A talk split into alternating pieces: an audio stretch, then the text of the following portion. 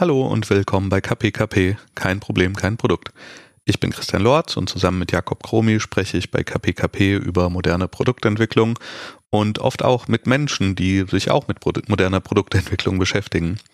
In der Folge heute sprechen wir mit Kai Grolik. Kai ist Product Manager für die mobilen Apps von Hollydo. Er wird selbst nochmal mehr erklären, was Hollydo ist, aber kurz gesagt ist es eine Metasuchmaschine für Ferienhäuser und Ferienwohnungen, die aus Deutschland kommt und ziemlich viele Mitarbeiter hat. Und ja, ich hatte vorher noch nicht so viel von gehört, aber sehr spannend, was er da zu erzählen hat. Insbesondere das Thema, wie sie mit Metriken umgehen, wie sie Experimente machen. Also wer sich dafür interessiert, wie man sowas aufsetzt und wie man daraus Schlüsse zieht, was man da so misst bei Experimenten mit seinen Apps oder Webseiten, der wird heute auf jeden Fall was mitnehmen können. Und äh, es war auch ein fantastisches Startup-Raten. Aber Jetzt viel Spaß mit unserem Interview. Hollydo ist eine äh, Metasuchmaschine, ähm, also ein Vergleichsportal für Ferienwohnungen und äh, Ferienhäuser. Die Vision von Hollydo ist es, äh, das Suchen und Buchen von Ferienhäusern und Ferienwohnungen so einfach wie möglich zu gestalten. Und was man halt dadurch auf der, auf der Webseite findet, ist, dass wir einen Vergleich bieten von allen großen Anbietern, die es so gibt. Das bedeutet, bei uns findet man äh, Firmen wie Booking.com, äh, Fevo direkt als, als zum Beispiel als große Player, aber eben auch diese ganzen kleinen lokalen Player, die man einfach sonst über Google ewig lang suchen muss. Und ähm, der Prozess sozusagen ging davon los, dass man einfach dieses Rumgoogeln und ewige Suchen vereinfachen wollte und eine Plattform ähm, bauen wollte, wo man all, sowohl alle Ferienwohnungen findet, als auch diese Ferienwohnung dann miteinander äh, vergleicht. Und was halt oft passiert ist, dass eine Ferienwohnung auf mehreren Portalen gelistet ist und im Extremfall können da Preisunterschiede halt von bis zu 55 Prozent bestehen. Und ähm, Ziel war es halt, in diesem Markt halt eine, eine Transparenz zu bringen und ähm, im besten Fall dann auch alles direkt äh, bei uns buchbar okay. zu machen. Wie, wie, seit wann ist Holido am Start? Holido wurde gegründet 2014. Okay. Ja. Und jetzt, ihr seid, und ist ein, eine deutsche Firma, ist ein deutsches Startup gewesen. Genau, ja. Damals jetzt nicht ja, mehr ganz schon, Startup. Schon ja. immer, ja. Und Sitz in München? Sitz in München, ähm, haben aber einen relativ hohen Anteil auch an, an Mitarbeitern aus dem Ausland, wie es eigentlich immer so ist im Tech-Bereich. Wie, wie viele sind das? Ja. Ähm, also wir sind aktuell so, ich glaube, um, um die 150. Oh, okay. Gerade so Mitarbeiter. der Schwellenwert für Organisationen, wo es spannend wird. Wie heißt das, die Dunbar-Zahl?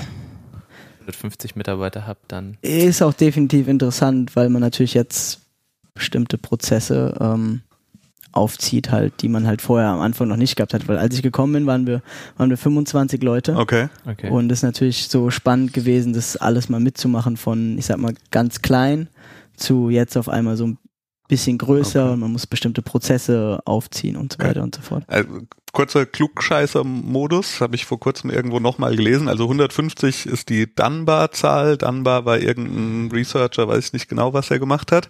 Aber das ist quasi die Zahl der Menschen, mit denen ein einzelner Mensch noch Beziehungen halten kann. Es ist extrem witzig, weil ich einfach bis vor kurzem noch jeden kannte ja. im Unternehmen. Also ich sag mal so, bis 100 kannte ich auch noch jeden beim Namen. Das ja. war auch was, was ich so mhm. ganz cool fand, auch von mir. Und ähm, aber jetzt irgendwann hat's dann hat's dann aufgehört einfach. Ja, du kannst dir nicht mehr jeden Namen dann merken. Also natürlich gibt's irgendwo mal ein Schaubild, wo alle Namen drauf sind. Aber jetzt, jetzt hört es langsam, langsam auf. Gerade auch in Bereichen, mit denen man einfach gar nichts mehr zu tun hat, dann ja. wird's wird's schwierig. Ja, und deshalb, also große Unternehmen machen dann immer, also die so nach diesem Stripe Squad Scaled Framework arbeiten. 150 kann, glaube ich, dann ein Tribe so maximal sein. Ne? Ich wollte sagen, das glaube ich, das kommt ja wirklich aus dieser Stammesgeschichte, dass ja. so Stämme bis 150 Menschen groß waren und das ist so der Punkt, den wir den wir gewohnt sind, das ist unsere Beziehungspflege. Obwohl ich mich frage, ob durch Facebook und Co. und äh, ob sich das durch das Virtuelle vielleicht sogar noch ein bisschen verändert hat.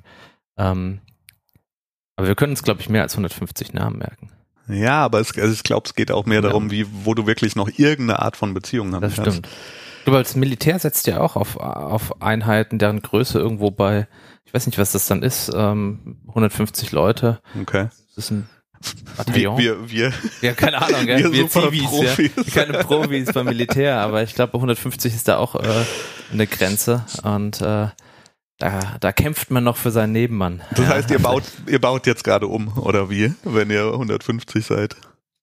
Die Struktur oder? Umbauen ist jetzt übertrieben. Also ich glaube halt, man muss halt davon weggehen, irgendwie radikal umzubauen, sondern muss sich halt irgendwie Stück für Stück halt irgendwie anpassen am so in dem Weg und halt nicht irgendwie auf einmal sagen, okay, das ist jetzt das die Restrukturierung auf einmal, weil das wird meistens nicht nicht gut gehen, sondern im Prinzip ist es wie agiles Arbeiten sozusagen, dass man auch agil die das Unternehmen letztendlich dann dann anpasst und halt immer Step by Step es anpasst und dann schaut, funktioniert das oder funktioniert das nicht, weil das ist meiner Meinung nach dann auch oft der der Fehler, den einfach dann viele Unternehmen eventuell machen, dass sie sagen, okay, jetzt haben wir eine gewisse Zahl an Mitarbeitern, jetzt müssen wir hier einen riesen Break machen und umstrukturieren und auf einmal merkst du, es funktioniert nicht und man Mhm. hat extrem viel da rein investiert.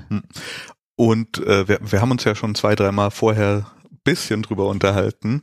Ähm, mein Verständnis ist, dass die ganze Firma auch relativ gut schon, aber schon aufgestellt ist mit so Sachen wie Metriken und Mitarbeiterorganisation. Ich glaube, ihr macht OKR auf der ganzen Firma.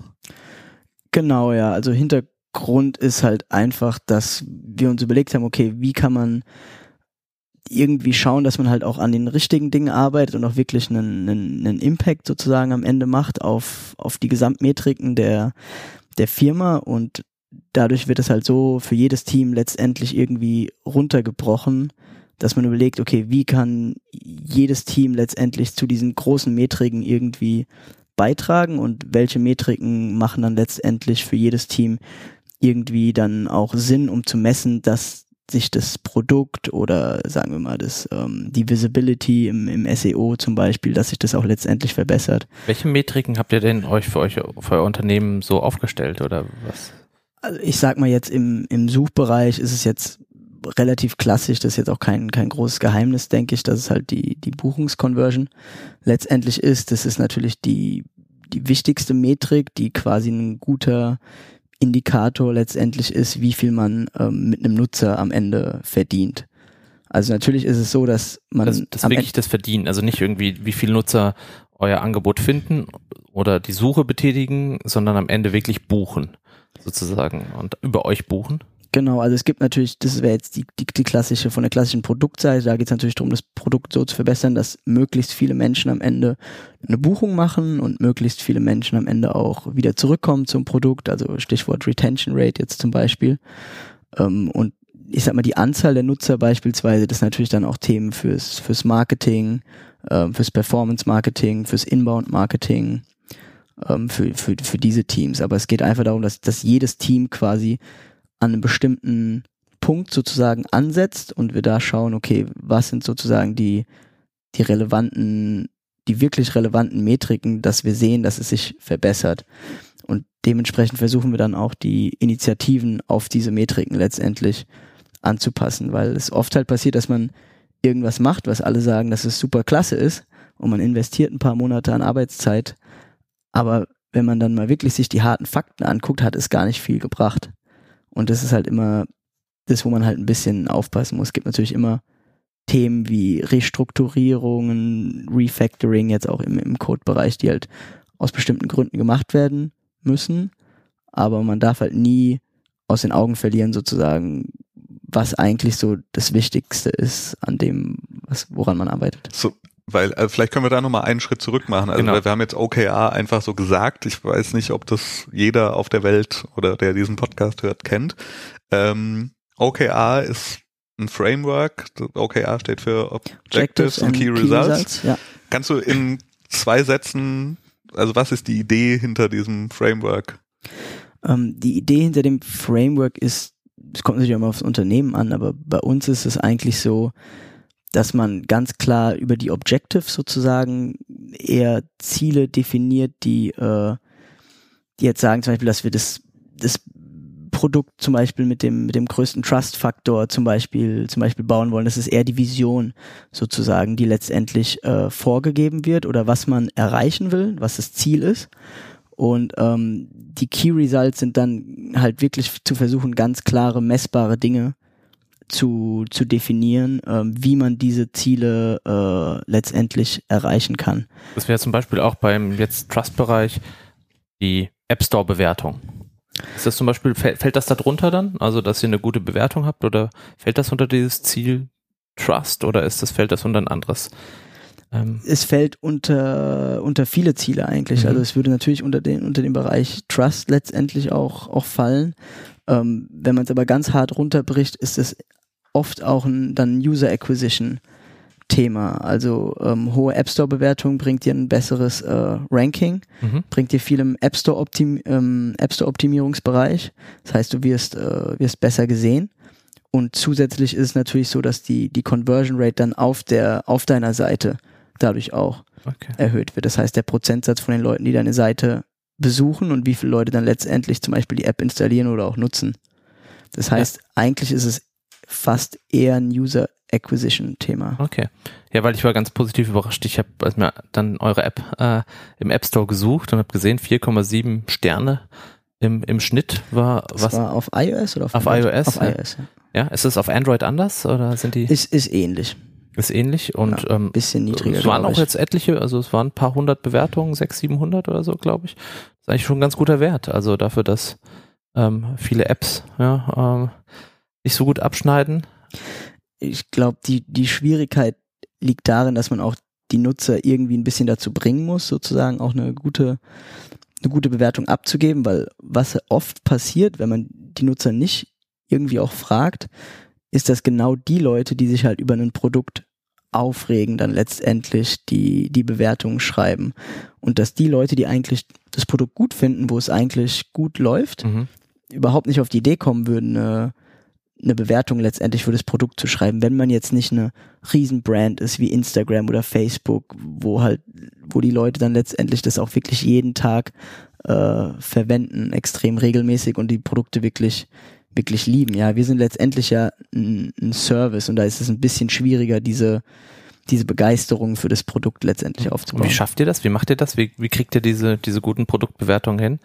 Du bist, bist auch du bist auch verantwortlich für den, für die, für die Apps oder für als, als Produktmanager wahrscheinlich, genau, oder? Ja, ist richtig. Und das heißt, welche Kniffs und Tricke, Tricks oder welche Maßnahmen wendet ihr da an, um, um die positiven Bewertungen zu hören? Weil das sicherlich auch für viele von unseren ist, ist Hörern und Hörern. macht er in der App solche, gefällt dir Hollydo, dann klick hier? Ge genau, richtig. Okay. Und man kann natürlich, ähm, auch da ein bisschen definieren, welchen Nutzern man das sozusagen ähm, in, in welchem Moment letztendlich anzeigen will, weil es da auch wirklich darauf ankommt, zu optimieren, in welchem Moment gehen wir davon aus, dass Nutzer mit dem Produkt besonders äh, zufrieden sind. Mhm. Und, Und, was wäre das bei euch jetzt zum Beispiel? Was ist das so ein Moment? Ähm, ähm also ein Beispiel, das ich jetzt nennen kann, ist zum Beispiel, wenn, wenn jemand was in seine Favoriten, also er, er findet eine Unterkunft, die er gut findet und tut, packt sie zu seinen Favoriten. Mhm und ähm, dann könnte man als, als Beispiel fragen. Gibt aber auch noch etliche andere Touchpoints, mit denen man da im Produkt arbeiten könnte. Ah, okay.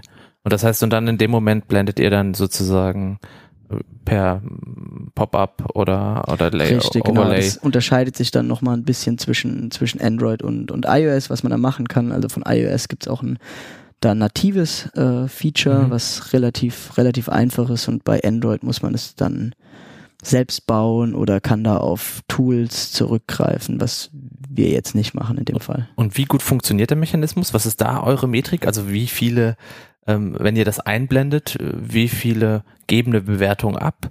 Wie viele klicken das Fenster wieder weg? Wie viele? Ähm genau, also wir, wir messen letzt endlich eigentlich alles. Also wir, wir gucken uns an, wie viele Leute sozusagen bekommen das überhaupt. Mhm. Ähm, da kann man natürlich dann, je nachdem, mit welchem Touchpoint man arbeitet, mehr oder weniger haben.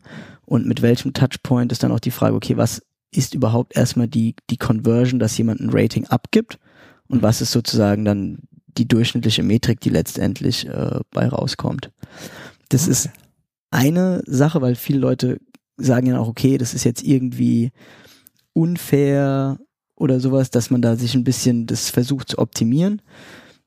Andererseits ist es so, dass wenn man jetzt rein im Wettbewerb sieht, dass es halt jeder irgendwie äh, so macht und natürlich für interne Feedbacks haben wir dann auch noch andere Metriken, wie zum Beispiel den Net Promoter Score, mhm. nachdem wir beispielsweise ähm, fragen können, um da auch dann nochmal ein breiteres Bild dann auch der, der Nutzer sozusagen Also Net Promoter Score ist ja die Frage auf einer Skala von eins bis zehn ähm, wie wahrscheinlich ist es, äh, dass du diesen Service oder Hollydo deinen Freunden und Bekannten empfiehlst? Richtig, genau. genau. In welchem Kontext fragt ihr den Net Promoter Score? Den fragen wir eigentlich nicht in einem ganz spezifischen Kontext, okay. weil der ist für interne mhm. Produktprozesse. Das heißt, wir wollen da jetzt natürlich nicht gute gegenüber schlechten irgendwie Bewertungen favorisieren, sondern es soll einfach ein gutes Abbild darüber geben, wie Nutzer unser Produkt insgesamt finden und ähm, wie wir das Ganze dann letztendlich, also Ziel da, daran ist es dann letztendlich das zu optimieren und zu verbessern. Das bedeutet, wenn man dann langfristig an dem Produkt arbeitet, dass man das auch regelmäßig sich anschaut und schaut, ob das sich auch verbessert hat. Okay, nur dass ich verstehe, also die Bewertung, da versucht ihr praktisch einen positiven Moment abzupassen, damit die Wahrscheinlichkeit höher ist, dass es eine positive Bewertung gibt. Und Net Promoter Score, um einfach ehrlich zu bleiben, muss quasi randomized irgendwann abgefragt werden und nicht nur nach einer, wenn jemand gerade eine positive Interaktion oder Touchpoint Gen genau, hatte, richtig? Also ich sag mal, randomized ist jetzt auch übertrieben, ja, aber weil wir nicht natürlich so niemanden jetzt okay. in seiner ersten Session ja fragen wollen, weil es auch einfach zum Beispiel jetzt schlecht wäre für wahrscheinlich für die gesamte Conversion Rate und auch wir gleichzeitig daran glauben, dass die Leute auch schon sich mit dem Produkt ein klein wenig befasst haben sollten, ähm, um, um da auch ein gutes Bild abzugeben. Das heißt, den Net Promoter Score fragt ihr den zum Beispiel auch per E-Mail ab? Das heißt, wenn jemand gebucht hat über euch und er kriegt dann nochmal eine E-Mail oder ist das in der, in der App oder auf der Suchmaschine oder im, an welcher Stelle?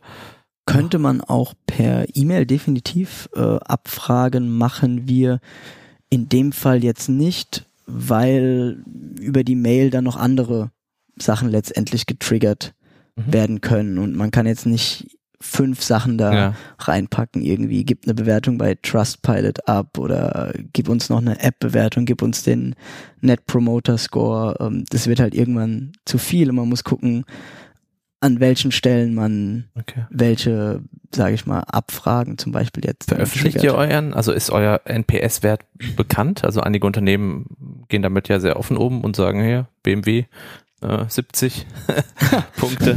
Ähm, Tim, Tim Cook, Customer ja. Set. Immer. Ja, ähm, oder ist das eine äh, interne Zahl bei euch? Oder das, das ist dann eine interne Zahl, eine wo es einfach Zahl. darum geht, ähm, langfristig zu messen, dass sich das Produkt auch auf auf einer gewissen qualitativen Ebene verbessert, weil auch viele Sachen jetzt zum Beispiel im Design manchmal zum Beispiel angepasst werden, was irgendwie moderner beispielsweise aussieht, was jetzt aber nicht immer zwangsweise sich kurzfristig in zum Beispiel einer Conversion-Verbesserung mhm. letztendlich messen lässt. Das, das heißt, ihr messt, sage ich mal, auf ganz oberer Ebene Net Promoter Score. Dann ist natürlich ein Indikator, wie sind die App Store Reviews. Aber mein Verständnis ist, ihr seid ja auch quasi auf den ganzen Ebenen drunter extrem datengetrieben und mhm. messt Experimente. Also ihr seid wirklich eins der Startups, von denen wir immer reden, die ähm, die gucken, wie sie AB-Tests machen, wie sie Experimente machen und schnell iterieren und auf Sachen reagieren. Ist das richtig? Das ist richtig, definitiv.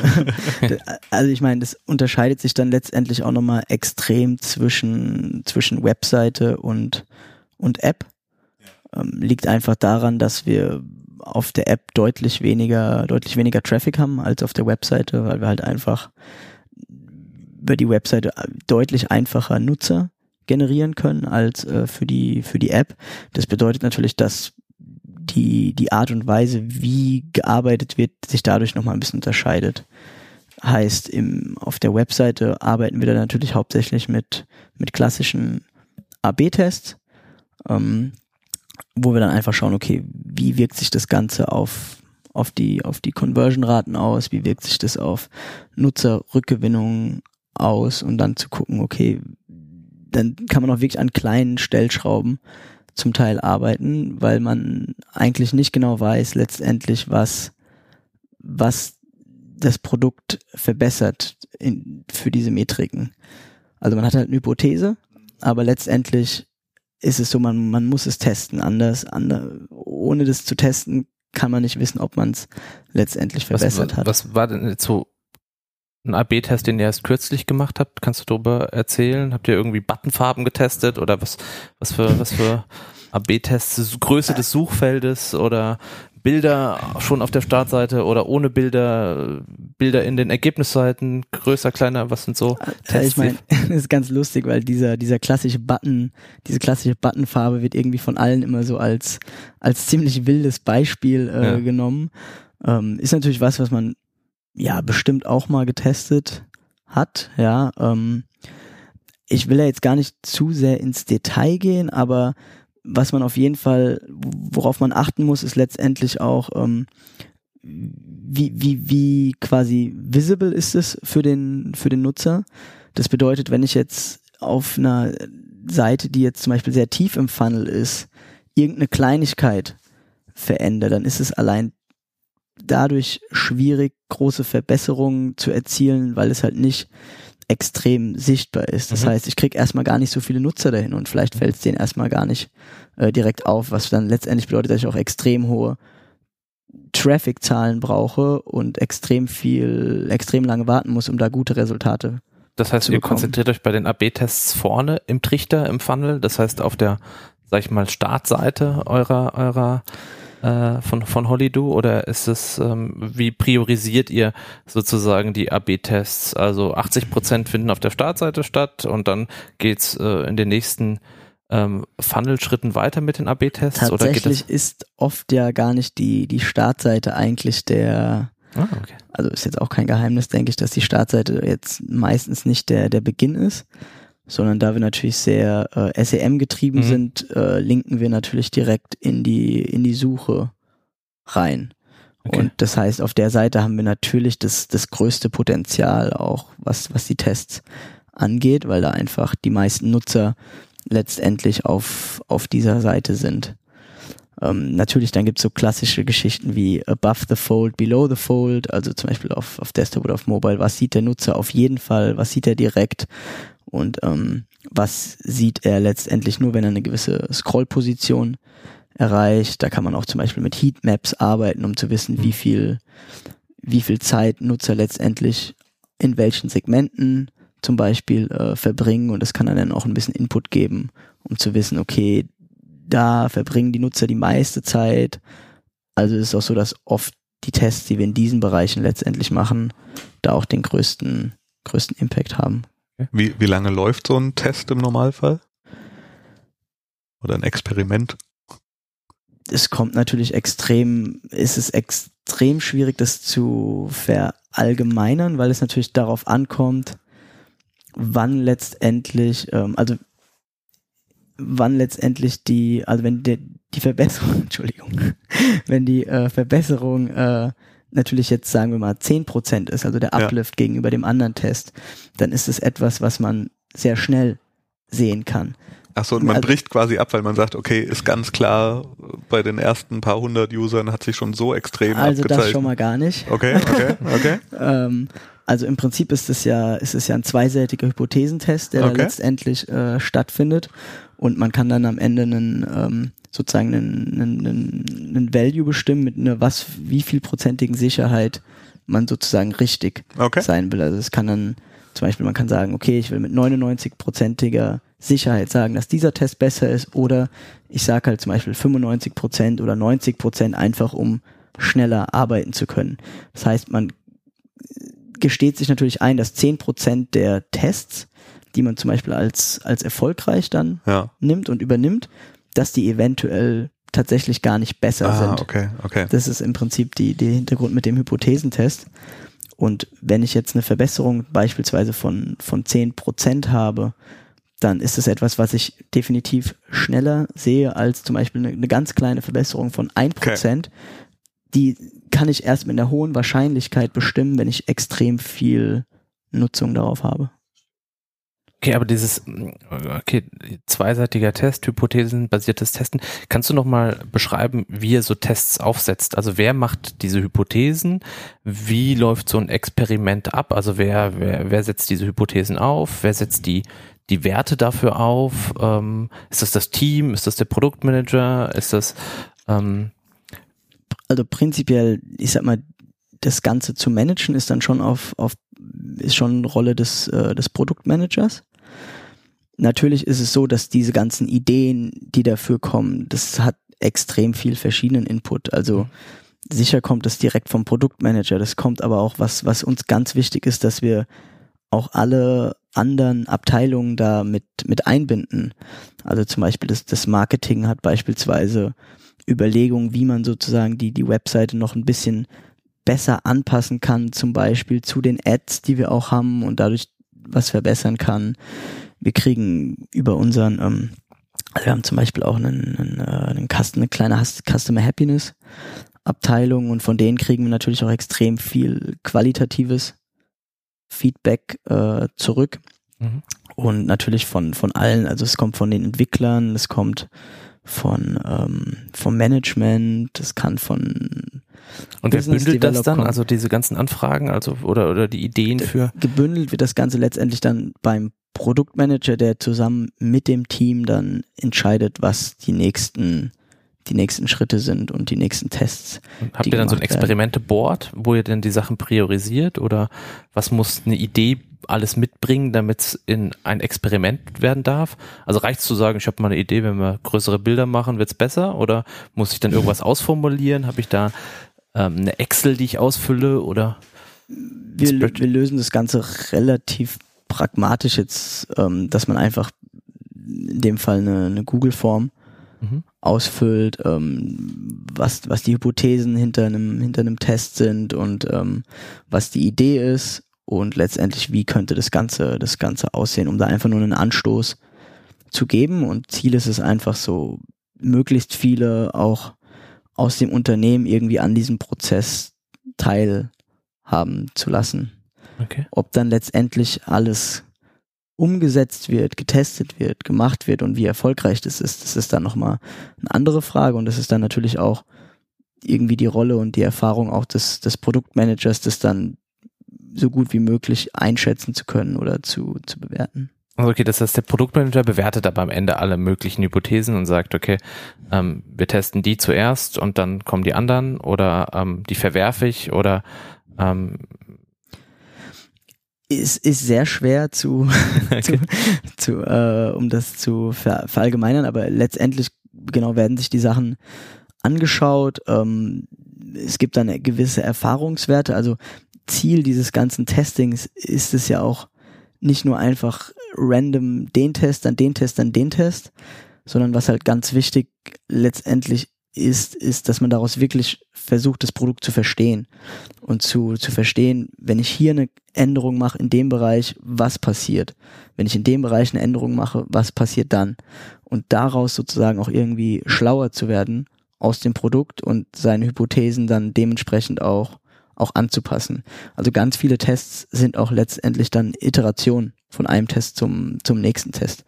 Dass wir gesagt haben, das liegt natürlich daran, dass wir gucken uns natürlich an, was sind die, sage ich mal, High-Level-Metriken, Conversion, Retention, die üblichen Dinge.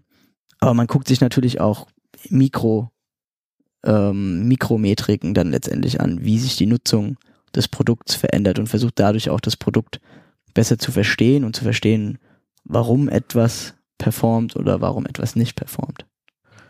Aber das heißt, ihr seid so weit, dass ihr natürlich eine relativ hohe Frequenz an Usern habt, ja, noch mehr auf der Webseite als in der App. Ähm, macht ihr dann mit echten Menschen überhaupt noch Hypothesentests? Also macht ihr irgendwie Design-Mockups, die ihr dann zehn Leute, fünf Leuten oder zehn Leuten zeigt, bevor ihr was macht? Oder sind quasi alle Experimente direkt im Produkt und an echten Usern, die draußen sind? Das ist auch ziemlich unterschiedlich. Also das kann man jetzt auch nicht verallgemeinern, kommt dann auf den äh, speziellen, speziellen äh, Fall drauf an. Also eigentlich geht der Prozess so, dass man versucht halt auf Basis von, von echten Nutzern, die man sich dann letztendlich zum Beispiel auch anschaut, ja. versucht dann sein, seine Hypothese oder sein, sein Design am Ende oder seine, seine User Experience zu, zu verfeinern. Aber was dann am Ende natürlich zählt, ist sind die Daten. Also das, wenn man das mal so ein bisschen mhm. aufteilen okay. würde. Und es kommt dann auch natürlich an auf die, auf die Größe von einem, von einem Design, von einem Feature, ja. was man macht. Also vor allem bei, bei kleinen Dingen ist es dann oft so, dass man einfach das dann macht und die, die Zahlen letztendlich sich dann, ja. sich dann anschaut. Aber man darf das qualitative Feedback dann auch nicht vergessen, weil es den großen Vorteil bietet, dass man auch wirklich das noch besser versteht, also die Gedankenprozesse der, der Menschen dahinter. Also warum sie klicken oder nicht klicken oder? Genau, warum jetzt zum Beispiel das jetzt nicht verständlich ist in, in einem, an einem gewissen Schritt beispielsweise. Das ist ja immer meine Lieblingsgeschichte vom Usability-Test Essen, von dem einen Shop, der zu Besuch war und der sich auch die Zahlen angeschaut hat und im Prozess äh, einen Button hatte, der extrem häufig im Checkout geklickt wurde und aus Zahlensicht immer gedacht haben, ja, der Button ist wichtig, ja. um ein bisschen mal live mit äh, Usern getestet haben und dann gemerkt haben, dass auch alle im Test auf den Button geklickt haben aber aus dem Unverständnis heraus, weil sie nicht wussten, was dieser Button soll. und äh, daraus haben sie immer abgeleitet, ist er ja. mitgewandert, mitgewandert über Jahre, als sie sich nur die Daten angeschaut haben, bis sie mal geschaut haben, ah, die Leute klicken ihn, weil sie ihn nicht verstehen. Ja. Also das heißt, und er bringt vielleicht gar keinen Mehrwert, wir können ihn auch weglassen. Und ähm, das war irgend so eine Infobox oder so ein Erklärungsding. Das, das ist ja genau, weshalb man am Ende irgendwie diese eine Metrik haben muss oder die paar Metriken, die dann letztendlich bestimmen, ob ein, ein Kunde dann sein, sein Ziel, was er hat auf der Seite, ähm, ob er das letztendlich erreicht hat.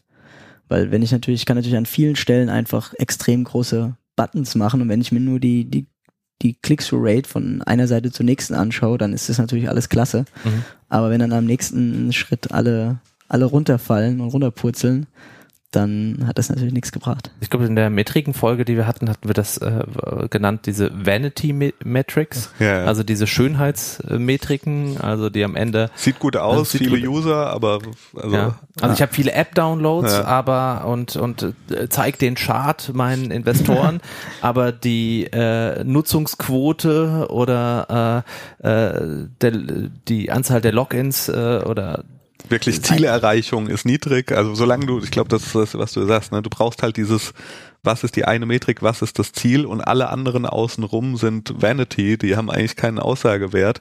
Beziehungsweise gibt es auch viele, die, die messen irgendwelche Sachen ohne Plan zu haben, was sie denn tun. Ja? Also man misst irgendein Event in der, in der App und es könnte der Wert 10 rauskommen oder der Wert 10.000, wenn du vorher nicht weißt, was du tust mit diesem Wert. Das also, ist, glaube ich, auch sinnlos, oder? Ich glaube auch ganz, ganz wichtig ist auch tatsächlich vorweg in irgendeiner Weise zu testen, dass das Tracking, das man aufsetzt, auch ja. exakt so funktioniert, wie man das sich letztendlich vorstellt. Ja. Ähm, weil wenn man, man kann Tracking aufsetzen und letztendlich funktioniert das aber irgendwie anders und man vertraut auf diese Daten. Ja. Man muss sich schon sicher sein, dass es dann auch so funktioniert, weil man dann letztendlich auch eine Entscheidung anhand dieser Daten trifft. Aber ich habe irgendwann mal ein Interview gehört, glaube mit jemandem, der bei Spotify vor vielen Jahren schon Metrics gemacht hat, der gesagt hat, plus minus zehn Prozent äh, ist Unschärfe, egal ob du irgendwie Database oder Google Analytics oder wie auch immer es machst. Wie, wie erreicht ihr hohe Schärfe bei euren Metriken? Das einfachste ist natürlich äh, eine hohe Anzahl an Daten ja. zu sammeln, weil dann natürlich der Anteil oft äh, geringer wird und man gerade die, ich sag mal, diese Ausreißer sozusagen ein bisschen marginalisiert dann letztendlich. Was ich äh, auch interessant fand, also aus meinem eigenen Umfeld, was so Release-Zyklen sind, ne, wo, wo man überhaupt was messen kann am echten Produkt, wenn natürlich irgendwie eine App nur alle äh, jedes Jahr einmal rauskommt oder zweimal im Jahr aktualisiert wird, ist es schwierig mit Experimenten zu arbeiten. Äh, wie oft released ihr? Das ist bei uns unterschiedlich. Also wir folgen keinem extrem festen mhm. Release-Zyklus. Es ist bei uns auch so, dass es jedem Team letztendlich in einer gewissen Weise selbst überlassen ist, wie sich die Teams strukturieren. Also es ist, glaube ich, auch was, was ich für extrem wichtig finde, weil was ich sehe, ist halt, dass viele versuchen aus irgendeinem Baukasten oder irgendwas, ja. was sie gelesen haben, das dann auf das Team anzuwenden. Dabei weiß man einfach gar nicht, ob, ob die Leute auch zu diesem mhm. zu diesem äh, Konzept passen. Und bei uns ist es so, dass wir zum Beispiel gemerkt haben jetzt bei uns im, im, im App-Team, dass es einfach problematisch ist, ständig gegen irgendeine feste Wand letztendlich zu laufen, was dann unser Ziel ist, wo wir etwas einreichen wollen. Okay. Und dass man sich dann irgendwie auch oft unterschätzt. Weil, Aber- weil man halt, weil man halt genau vorher, wenn man jetzt einen Plan, eine Planung zum Beispiel gemacht hat, ein Planning, Okay. dass man sich tendenziell eventuell sogar unterschätzt, weil man einfach dieses Gefühl nicht haben will, dass man sich, dass man sich überschätzt und an jeden Freitag Okay. gegen oder wann auch immer man das sagt. Ja. Also Freitag ist jetzt ein Beispiel. Ja. Ähm, Aber, aber ihr macht das jetzt quasi so, ihr sagt, ihr guckt euch an, was ihr geschafft habt, ihr habt ein Kanban-Board mit Sachen, die ihr machen wollt und dann entscheidet das Team irgendwann, jetzt ist fertig für ein Release und wie, wie oft so ungefähr passiert das? ja, ich meine, da kann man ja in die in die App Store Historie Analytics oder so gucken, ja. reingucken. Also ich sag mal ungefähr alle anderthalb bis zwei Wochen Ganz normalerweise. Ja, ist schon oft trotzdem. zu einer gewissen Geschwindigkeit. Aber nochmal zu den, zu den Experimenten. Kannst du so von einem Experiment erzählen, das besonders erfolgreich war? Also du musst nicht die genauen Zahlen nennen oder so, dass ihr dann so und so viel mehr Umsatz oder, oder Buchungen oder so, aber was, wo, wo du sagst, da wart ihr überrascht, dass das so gut funktioniert hat. Und auf der anderen Seite ein Experiment, wo du dir sicher warst, das wird funktionieren und es ging irgendwie, äh, der Test hat ergeben, ähm, Nein, nein, es war doch der orange Button, den alle wollen. Also so, hast du so Beispiele von Experimenten, um mal zu den Hörern zu zeigen, auf welcher Ebene ähm, die stattfinden? Also jetzt mal ein Beispiel, wo wir uns eigentlich alle, also wir gehen, wir sind mittlerweile eigentlich weg von diesem Mantra zu sagen, wir sind uns sicher, okay. sondern man, man ist sich nie sicher und man, es ist immer, es ist immer, letztendlich muss es getestet werden. Und Also mit jedem Test wird man demütiger, ist das so? De definitiv, definitiv wird man, wird man demütiger, weil man, weil man viele gute Ideen hatte und sich schon gedacht hat, ja, das, das wird jetzt der neue Renner. Und äh, letztendlich äh, hat es überhaupt nicht funktioniert. Und man weiß auch gar nicht in dem Fall warum am Anfang, muss sich dann echt angucken, okay, was, was ist da eigentlich los?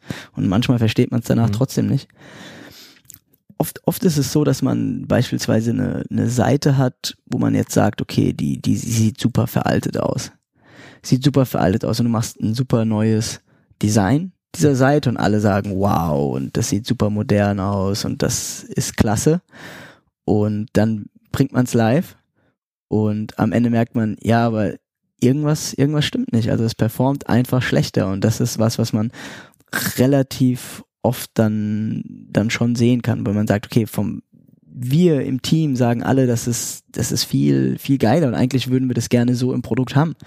Aber letztendlich performt es nicht. Und woran liegt das dann? Also, ähm, dass das jetzt so ein besseres Design, das als von, vom Team empfunden wird, also in dem Sinne Na, ein besseres Design. Also natürlich ist es auch Geschmack natürlich und man muss natürlich irgendwann davon weggehen, halt den, den eigenen Geschmack Mhm. zu, äh, zu bevorzugen und liegt natürlich auch daran, dass unsere, unsere Zielgruppe jetzt vom, vom Alter her auch nochmal wahrscheinlich im Schnitt deutlich über dem ist, zum Beispiel was, was das Team ist.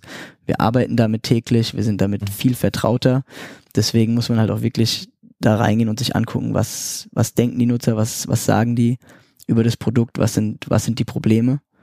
Und äh, letztendlich das Ganze dann versuchen natürlich mit, mit Zahlen zu, zu bestätigen. Das heißt, ihr habt mal Tests gemacht quasi mit einem besseren Design einer bestimmten Seite und wurde dann überrascht, dass es, dass es nicht funktioniert hat. Als Beispiel jetzt, ja. Ja, okay. Ansonsten gute Tests, da muss ich gerade mal überlegen. Ah, ja, äh, also ein Beispiel war jetzt auf einer, auf einer Seite recht ein bisschen später im, im Funnel, wo wir wirklich einen kleinen Textschnipsel hinzugefügt haben und der dann wirklich eine, eine gute Verbesserung gebracht hat, wo man sich gedacht hat, okay, das, das kleine Ding, das, das kann doch, kann doch gar nicht wahr sein.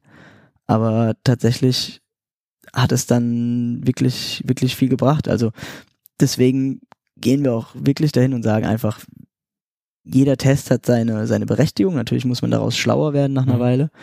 Aber dieses Thema so, ja, das brauchen wir nicht testen oder das sieht keiner oder das ist doch Mist, das ist eigentlich was, was bei uns es nicht mehr so gibt. Und würdest du sagen, die Erkenntnisse, die du jetzt hast oder die, die, die, die du im Unternehmen machst, sind die übertragbar auf andere oder würdest du sagen, jedes Produkt, jede Dienstleistung ähm, ist so individuell, dass der eine Test mit deiner Erfahrung nach vielleicht besserem Design oder einen Textschnipsel hinzufügen, jetzt bei euch aufgrund der Zielgruppe und, und den ganzen Variablen funktioniert hat und woanders würde das vielleicht nicht funktionieren.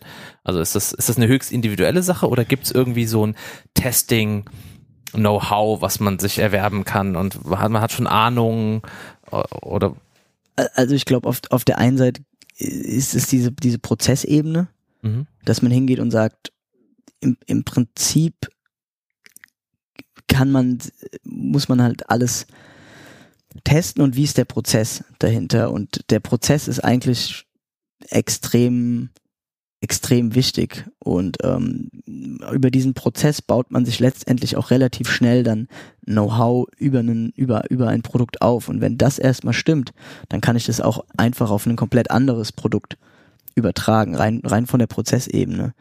Natürlich ist es so, dass gerade jetzt im im Meta-Bereich oder im, im generellen Suchmaschinenbereich, dass es da definitiv Überschneidungen gibt und wir uns natürlich auch angucken, was machen, was gibt es in anderen Produkten, die jetzt vielleicht in einem, in einem anderen Vertical zum Beispiel, zum Beispiel da sind, aber wie könnte ich jetzt dieses Feature zum Beispiel auf, auf uns übertragen?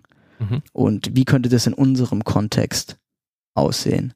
Okay. Und darum geht's. Also da geht's zum Beispiel um Themen wie wie äh, Empfehlungen zu geben oder es geht um Themen, wie ich quasi bestimmte Produkte highlighte und da gibt es doch schon, ob das jetzt Shops sind, ob das Vergleichsportale sind, da gibt es schon viele Überschneidungen und, und Ähnlichkeiten, woraus man dann auch neue Ideen generieren kann.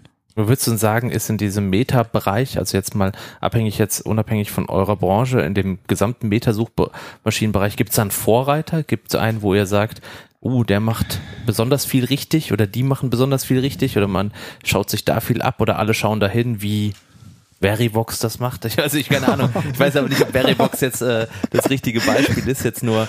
Ähm ich würde jetzt nicht den den einen Vorreiter hier letzt, letztendlich nennen. Ich finde alle Produkte haben irgendwie bestimmte coole, coole Features.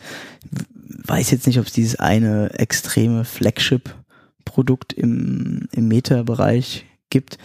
Jeder ist halt auch extrem spezialisiert auf, auf seine, auf seine mhm. Branche. Also ich persönlich finde jetzt zum Beispiel, was, wenn ich mir jetzt ein Momondo angucke, die finde ich zum Beispiel super cool, was das Thema, was das gesamte Thema Branding angeht und ähm, was, was sie da machen. Wenn was ist das für eine Suchmaschine? Momondo ist ähm, eine Suchmaschine für Flüge, Hotels und äh, Carsharing. Also es ist ja diese Dreierkombination, die es relativ oft gibt. Also die jetzt auch zum Beispiel Skyscanner hat, Kajak hat. Mhm. Gibt bestimmt noch einige andere, die mir jetzt gerade spontan nicht, nicht einfallen. Ähm, die finde ich zum Beispiel super cool, was das ganze Thema Branding angeht. Dann ein Kajak zum Beispiel hat eine super coole Funktion mit, mit dem Explore dass ich quasi einfach nur eingeben kann, was für, was für ein Budget habe ich, was für ein Zeitraum und hier gibt mir geile Optionen und das günstigste. Von daher sehe ich nicht so wirklich dieses eine non, non plus ultra, sondern mhm. es gibt in jedem, in jedem Unternehmen, in jeder Branche irgendwie coole Ideen. Oder man guckt sich zum Beispiel einen, einen Vergleichsportal für, für für, für Mietwagen an. Dann sieht man beispielsweise, oh, ist cool, wie die das Produkt darstellen. Oder es ist cool, wie die die Highlights darstellen. Hast du, hast du einen Tipp für ein Vergleichsportal für Urlaub mit Kindern?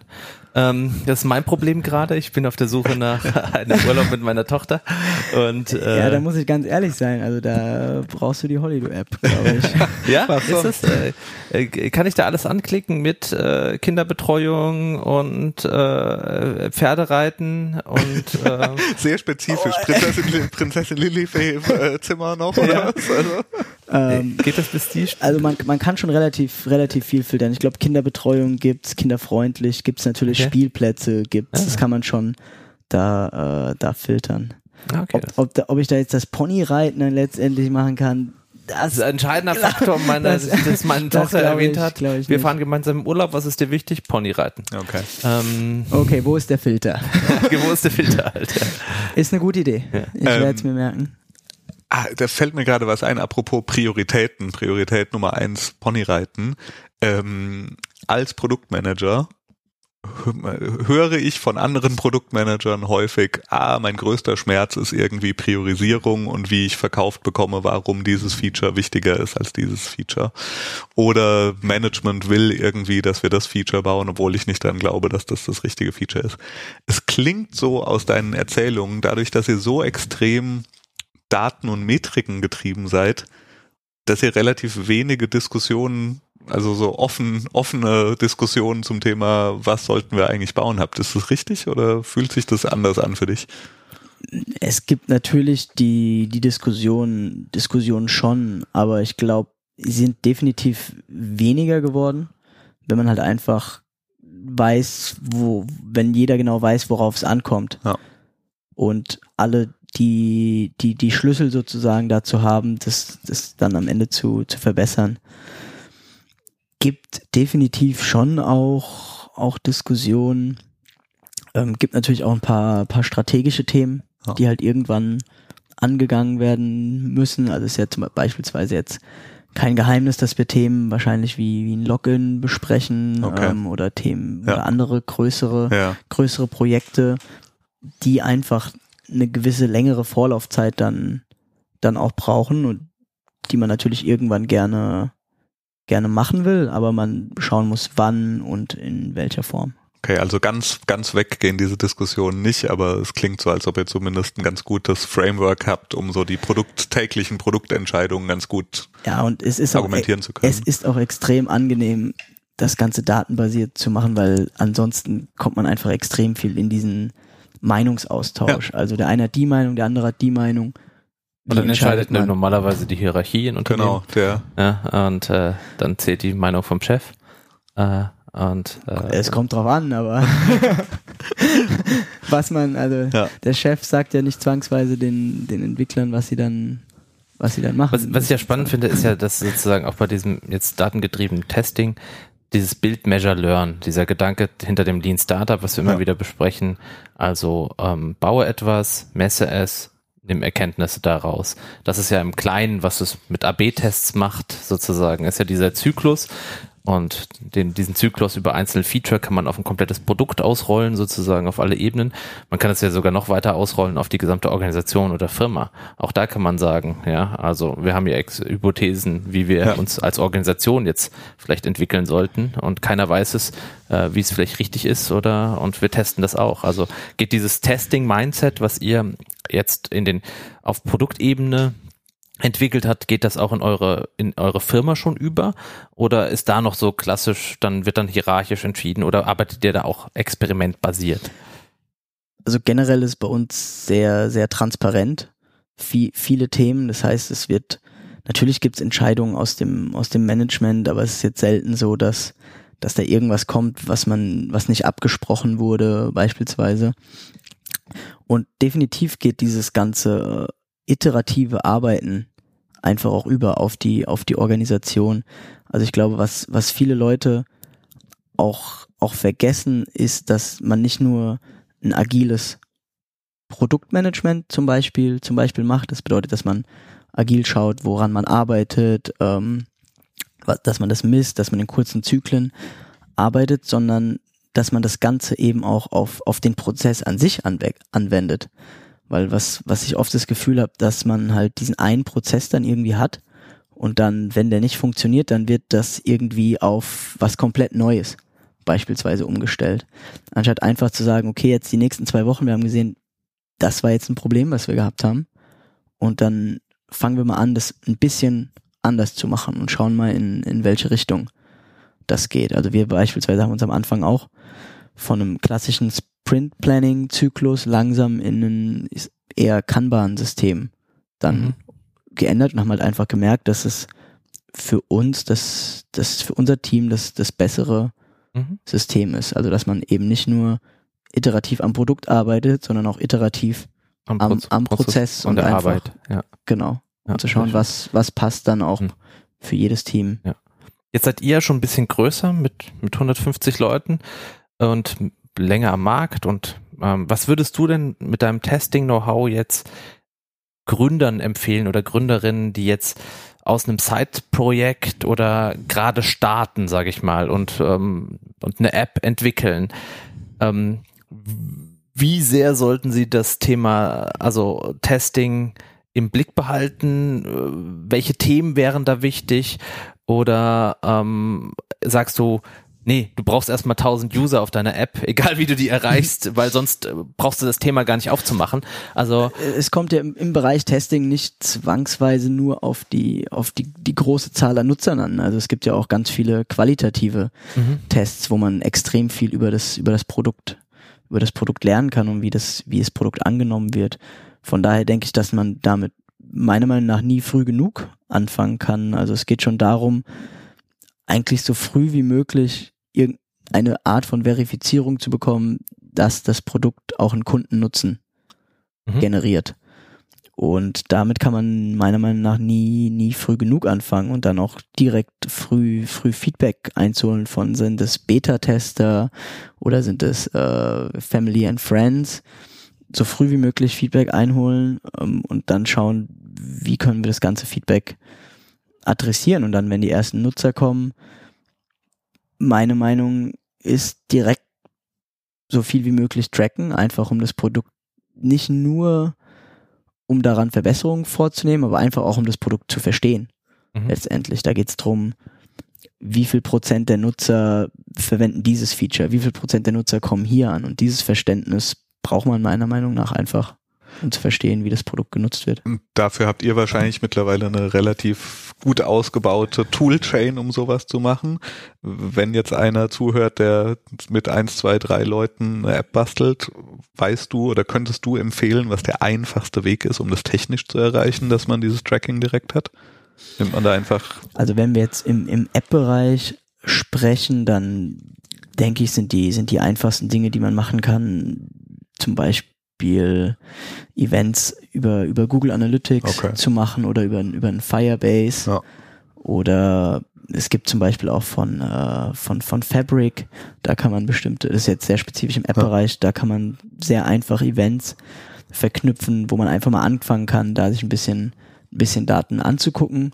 Wenn es dann ein paar mehr Nutzer werden, dann kann man sich natürlich überlegen, was man macht. Also diese Tools skalieren natürlich schon in einer gewissen Weise. Mhm. Man kann die auch weiter benutzen. Dann gibt es natürlich noch andere Tools, wie jetzt zum Beispiel ein, ein Mixpanel, was man, was man verwenden könnte, was natürlich dann noch ganz viele Funktionen hat. Ja. Kohortenanalysen, Funnels, alles Mögliche. Und dann gibt es natürlich noch die Option, wenn man größer wird, das Ganze dann eigentlich auf, also in-house ja. alles zu bauen, hat dann den Vorteil, dass es halt die höchste Flexibilisierung letztendlich hat und man es genau ja. auf seine Bedürfnisse anpassen kann. Cool. Wie testen wir eigentlich, Christian, unseren Podcast? Ähm, tatsächlich sind wir jetzt bei neuestem bei Spotify und ja. ich habe gehört, dass man bei Spotify deutlich mehr sehen kann als bei iTunes Podcast Connect. Jetzt kommt allerdings das Problem, da müsste ich mal reingucken, wie es da Wir sind nicht so zahlengetrieben. Nee, ja? wir sind nicht so zahlengetrieben, aber wir sind ja auch kein Commercial Product. Ja? ja. Wir sind ja vollkommen, wir tun es ja der Liebe wegen. Ja. Ja. Kai, ähm, ich würde sagen, man muss Ziele definieren, man muss Metriken definieren, man muss ständig iterieren. Ihr seid in einer super komfortablen Lage, dass ihr schnell auch diese Experimente machen könnt. Ähm, also ich find's find's mega gut und mega spannend, einfach wirklich mal was zu sehen, was so krass durchorganisiert ist mit eben diesen ganzen äh, Zielen und Metriken und, und Testings und Tracking, äh, dass ihr so schnell da reagieren könnt. Also ich hoffe, dass die Leute, die uns zuhören, da was mitnehmen können, dass sich von vornherein direkt gut aufstellen können, wenn sie ihre eigenen Sachen bauen. Ähm, wie geht's weiter? Was, was baust du jetzt als nächstes? Welche, was ist gerade im Test? ähm, was gucken wir uns an? Ähm, verschiedene Dinge natürlich. Ähm, aktuell arbeiten wir beispielsweise an Themen zur, zur Nutzerrückgewinnung. Okay. Ähm, wir arbeiten daran, dass Nutzer, die äh, wieder zurückkommen, dass, dass die letztendlich noch noch besseren Content dann, dann auch sehen, dass wir halt versuchen, einfach zu auf den, auf Basis der Daten, die wir schon über, über den Nutzer haben, weil wir wissen, wo, was er gesucht hat, was er sich angeschaut hat, letztendlich die Experience dann für die weitere Nutzung dann nochmal noch mal zu, zu verbessern. Aber ist ein, wie identifiziert ihr Nutzer? Ist das dann über, über Cookies? Ist das äh, so der Fall? Oder ist, äh, sprichst du vom Nutzer, der bei euch registriert ist und ähm Nee, also es gibt einen, einen ganz einfachen Unique Identifier, jetzt, also jetzt im App-Bereich, mhm. ähm, der ja über, über das Device dann, mhm. dann geht. Und das ist auch alles äh, super ähm, äh, compliant mit der, mit der GD, neuen GDPR äh, Regelung, weil wir ja im Prinzip keine, keine nutzerspezifischen, also wir wissen über den Nutzer ja. Nichts, wir können es nicht auf, in irgendeiner Weise auf eine, auf eine Person, Person ja. oder auf einen, sage ich mal, auf, eine, ja. auf einen Punkt irgendwie ähm, zuordnen. Und natürlich ist dann so, dass diese ID dann bei einem Nutzer meistens gleich bleibt. Gibt natürlich Fälle, wo man diese ID dann, wenn man kein Login beispielsweise mhm. hat, dann letztendlich auch, auch verliert. Ja. Cool. Ich würde sagen, wir haben den fachlichen Teil heute sehr ausführlich und sehr fachlich gemacht. Dann kommen wir doch jetzt zu unserer Kategorie des KPKP Service Service. Der KPKP Service Service funktioniert so, dass ähm, der funktioniert eigentlich ganz einfach. Wir empfehlen euch einen Service, den wir gut finden. äh, ein Service, ein Tool, irgendwas, was, was wir sehr äh, spannend finden. Ähm, Jakob, willst du anfangen diese Woche? Oh ja, aber ich steige äh, diesmal ein äh, mit einem Kommentar aus T3N. Und zwar ist ein Artikel erschienen gegen den Toolwahnsinn, warum Apps uns nicht produktiver machen. Richtig. Und ähm, ein ganz interessanter Artikel, den verlinken wir auch in den Show Notes. Und ähm, am Ende geht es darum, ob wir uns oft mit äh, der Arbeit nicht ablenken, ja, Checklisten machen, hier ja. Informationen sammeln und die eigentliche Arbeit nicht machen. Und wir hatten das ja in unserer Produktivitätsfolge schon mal genannt, dieses Thema Deep Work, sich konzentriert ähm, äh, an etwas ransetzen und so wenig Ablenkung wie möglich zu haben. Und die Eisenhower-Methode wird auch wieder in diesem Artikel erwähnt, sprich das Dringende und das Wichtige zu identifizieren und in diese Vierer-Matrix zu packen. Lest euch mal diesen Artikel durch. Ähm, vielleicht sollten wir noch mal alle App-Tipps äh, durchgehen, die wir mal gemacht haben und schauen, ob wir sie noch benutzen. Mir fallen so ein, zwei, drei Apps ein, die ich danach nicht mehr aufgemacht habe. Ja. Ähm, so viel zu den Metriken, aber ganz spannend. Das ist diesmal mein Service-Service. Okay. Kritisch, kritisches mal Apps und Tools auch zu hinterfragen. Okay. Okay. Kai, ähm, in deiner Arbeit für deinen Workflow, wenn du noch nicht müde bist von zu vielen Tools, die nur Busy Work äh, machen, gibt es irgendwas, was du empfehlen kannst? Also ich persönlich bin ein Riesenfan von, von User-Testing und Remote-User-Testing, das Ganze schnell anzugehen. Ja. Ähm, gibt da, gibt da einige, einige Tools am Markt. User-Testing ist also so heißt das auch, dass, dass Usertesting.com. .com, genau, so heißt das, was, was wir jetzt beispielsweise verwenden. Das finde ich super cool. Es ist einfach immer wieder geil, Leute, Leute zu sehen, wie sie das Produkt verwenden und wo sie ihre, ihre Probleme haben. Das ist einfach immer wieder faszinierend und das ist quasi Usability-Testessen to go. Also da, da meldest du dich an, sagst, hier ist meine Seite und ich brauche jetzt mal 100 Leute, die auf diese Seite schauen und irgendeinen Task vollführen und dabei laut, laut sprechen. 100 Leute wäre nett, aber wer soll das analysieren? Okay, 10 also, Leute. Eher in dem Bereich, okay, ja. Okay, ja, ist ja, ist ja auch richtig. ist ja Usability-Testessen sagt auch jedes Mal, ab dem sechsten lernt man nicht mehr viel dazu. Deswegen sind es auch meistens fünf. Okay. ähm, aber genau, das ist quasi einfach ein Online-Service. Aber ist, ist der äh, nur englischsprachig oder geht der auch, weißt du zufällig, ob der auch Deutsch geht?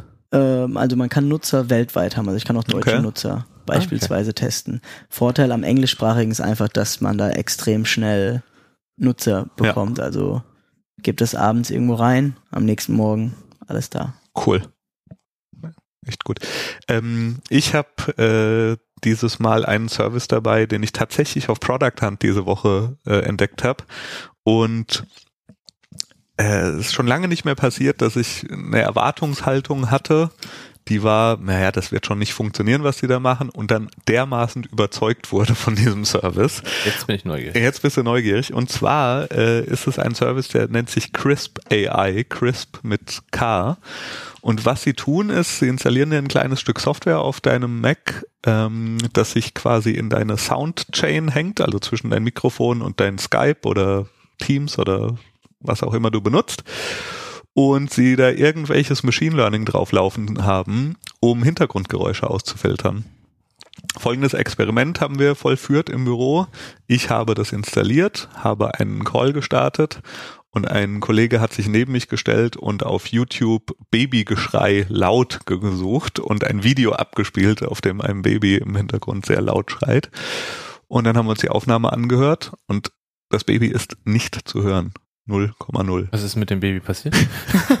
also es ist ein wirklich absurder Service. Ich, es, es hat leichte Einbußen irgendwie in der allgemeinen Sprachqualität, aber es filtert einfach äh, Hintergrundgeräusche komplett weg in Videocalls. Wir kommen immer näher an meinen Startup-Raten schon oft gewünschtes äh, Avatar für, ja. für Webkonferenzen. Soll ich Fragen zum Datenschutz äh, stellen bei dem, bei dem Produkt Crisp? Meinst du, dass die zeichnen alles auf, was man da spricht? Oder was? Klar, und dann gibt's schöne Werbung. Weiß man nicht. Weiß man nicht. Muss man, muss man sich für sich entscheiden, ob ja. man das Risiko eingehen möchte. ähm, genau, also krass, ja. ist auf jeden Fall spannend. Ich werde es jetzt mal eine Weile ausprobieren, ob es irgendwie anderen auffällt oder ob es sich irgendwie unnatürlich anhört oder schlechter anhört, aber fand ich auf jeden Fall ganz cool. Wahnsinn. Alright, dann bleibt uns nur noch eins zu tun. Wie jedes Mal bei KPKP müssten wir auch dieses Mal Startups raten. Startup raten. Startup-Raten funktioniert so. Ähm, wir nennen einander die Namen von Startups und nur anhand des Namens müssen wir ergründen, welches Problem wohl von diesem Startup gelöst wird. Kai, bist du bereit für Startup-Raten? Ready. Jakob, hast du ein Startup? Ja, ich habe zwei.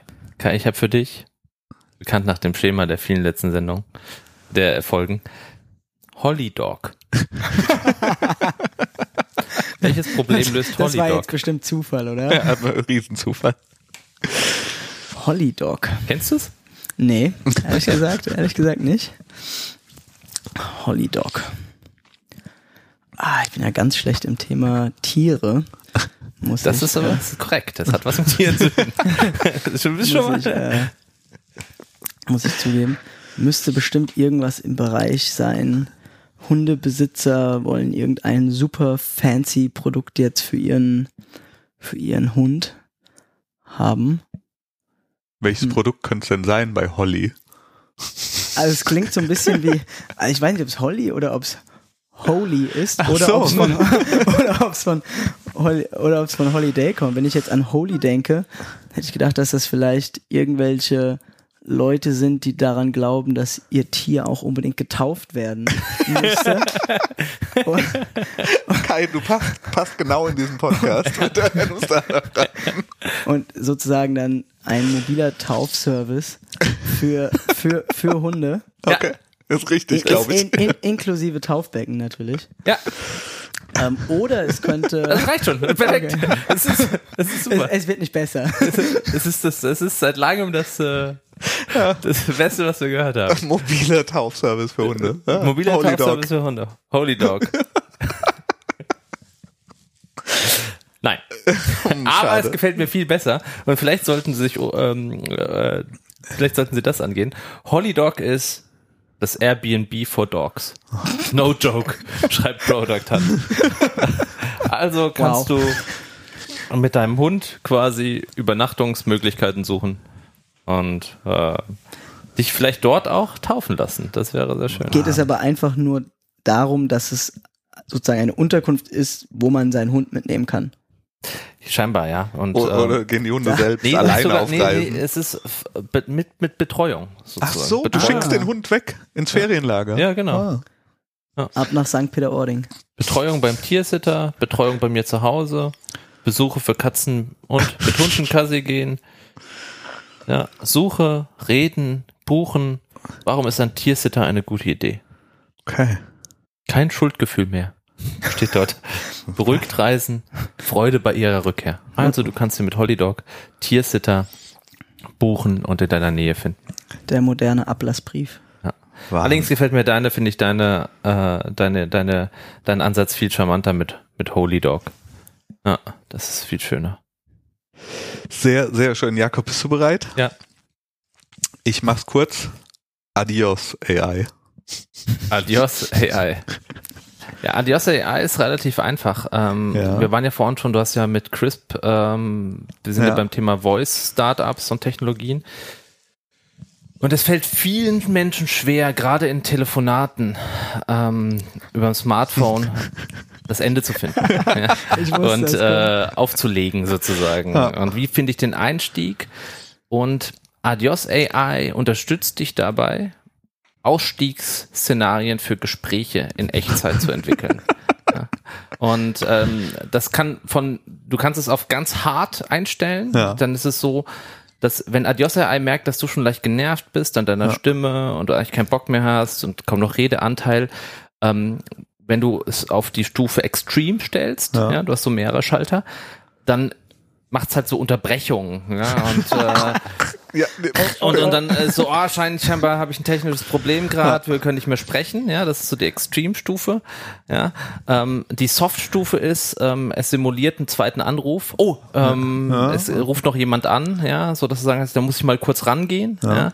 Und ähm, äh, das ist, äh, oder wenn du halt noch über eine weitere, sag ich mal, äh, du telefonierst aufs Smartphone, hast aber noch ein Earplug, Ja. äh, ja, dann kann es dich auch unterstützen, Ausreden zu finden. okay. Ja, das ist sozusagen, aber da musst du noch die Hardware-Lösung dazu kaufen. Kö- Könnte auch eine Apple Watch. Äh, Könnte auch eine Apple Watch sein, die dir dann gut, anzeigt, sehr okay, gut. hier pass Ja, auf, am besten sagst du bei der Person, ähm, Oder kommt die Ausrede am besten an, ohne sie zu Reality verstimmen. Glasses, Ja, ja. die dir Adios dann. Pfade aufzeigt. Ja, sehr, sehr, sehr schön, sehr schön. Äh, Kreativ. Wird, ja, leider falsch. Ähm, aber Adios AI ist tatsächlich in die ähnliche Richtung. Ähm, es ist, wie sagt man es, es ist ein Blocker für dein eigenes E-Mail-Postfach. Es macht, dass du nur noch dreimal am Tag E-Mails bekommst. Ah, super. Finde ich gut. Ja. 7 Uhr, 1 Uhr, 5 Uhr, sonst gibt's keine E-Mails, hängst du irgendwie in dein Gmail rein und es blockiert alles weg und delivert dreimal am Tag. The average person checks email 74 times a day. Und das auf jeden Fall ist das eine Zehnfach-Skalierung Ja. nach unten. Ja. ja, clever. Oh, Öffnungszeiten für E-Mail. endlich. Äh, ich wünschte, es würde Online-Shops mit Öffnungszeiten geben. Gut. Das schaue ich mir mal an. Christian, Ja. für dich habe ich Brain Milk. Das klingt super eklig. ähm, ich glaube, ich weiß es. Ja?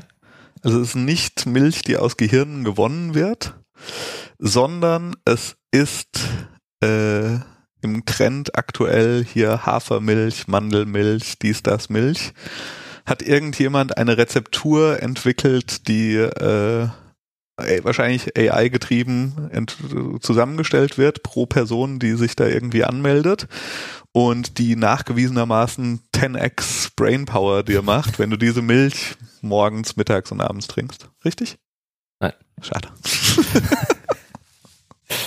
Nein. Brain Milk ist Build your business on powerful data. What? Das ist eine, die bietet Schnittstellen an ähm, für People Intelligence. Use our products and as associated database of 1.2 billion unique person records to build enriched or new person profiles into your apps, products and tools. Ich verstehe es immer noch nicht, was sie Ich auch machen, nicht. aber Ich vielleicht der Kai, der kennt sich ja aus mit sowas. Als, als, als ich People Intelligence gehört habe, habe ich erstmal gedacht, dass es irgendwie ums Tracking der eigenen Mitarbeiter geht. Ich bin auch auf der Webseite und werde da auch nicht schlauer draus. Ich bin da das Startup eigentlich nur gesucht aufgrund des Namens. Vielleicht kann jemand auf Twitter uns schreiben, was Brain, äh, Brain Milk wirklich macht. Brain Milk is the best platform for building people data into your apps, products and tools. Ja, aber von. Äh? Ja. Wir werden es nicht richtig ergründen können. Aber ich weiß auch nicht, ob sie so Wir, erfolgreich wir, wir sind. brauchen Hilfe. Allerdings kostet ein Profil 10 Cent. Ach so, es sind einfach irgendwelche Profile, die ich. Ich verstehe es Wir, auch wir, nicht. okay, wir, Ja. wir werden äh, Ich helft uns, helft uns, schreibt uns an, ähm, weil wir verstehen unsere eigenen Startups nicht mehr, die wir hier beim Startup raten haben. Wir sagen nochmal ganz, ganz, ganz, ganz vielen Dank an Kai Grolik von Holido. Vielen Dank, Kai. Vielen Dank, dass ich hier sein durfte. Und wir hören uns bei der nächsten Ausgabe von KPKP wieder. Wie immer äh, Podcast-Reviews. Wir sind auf Spotify, wir sind auf Apple Podcasts oder sonst irgendwo. Und ja, ich sage einfach Tschüss. Tschüss.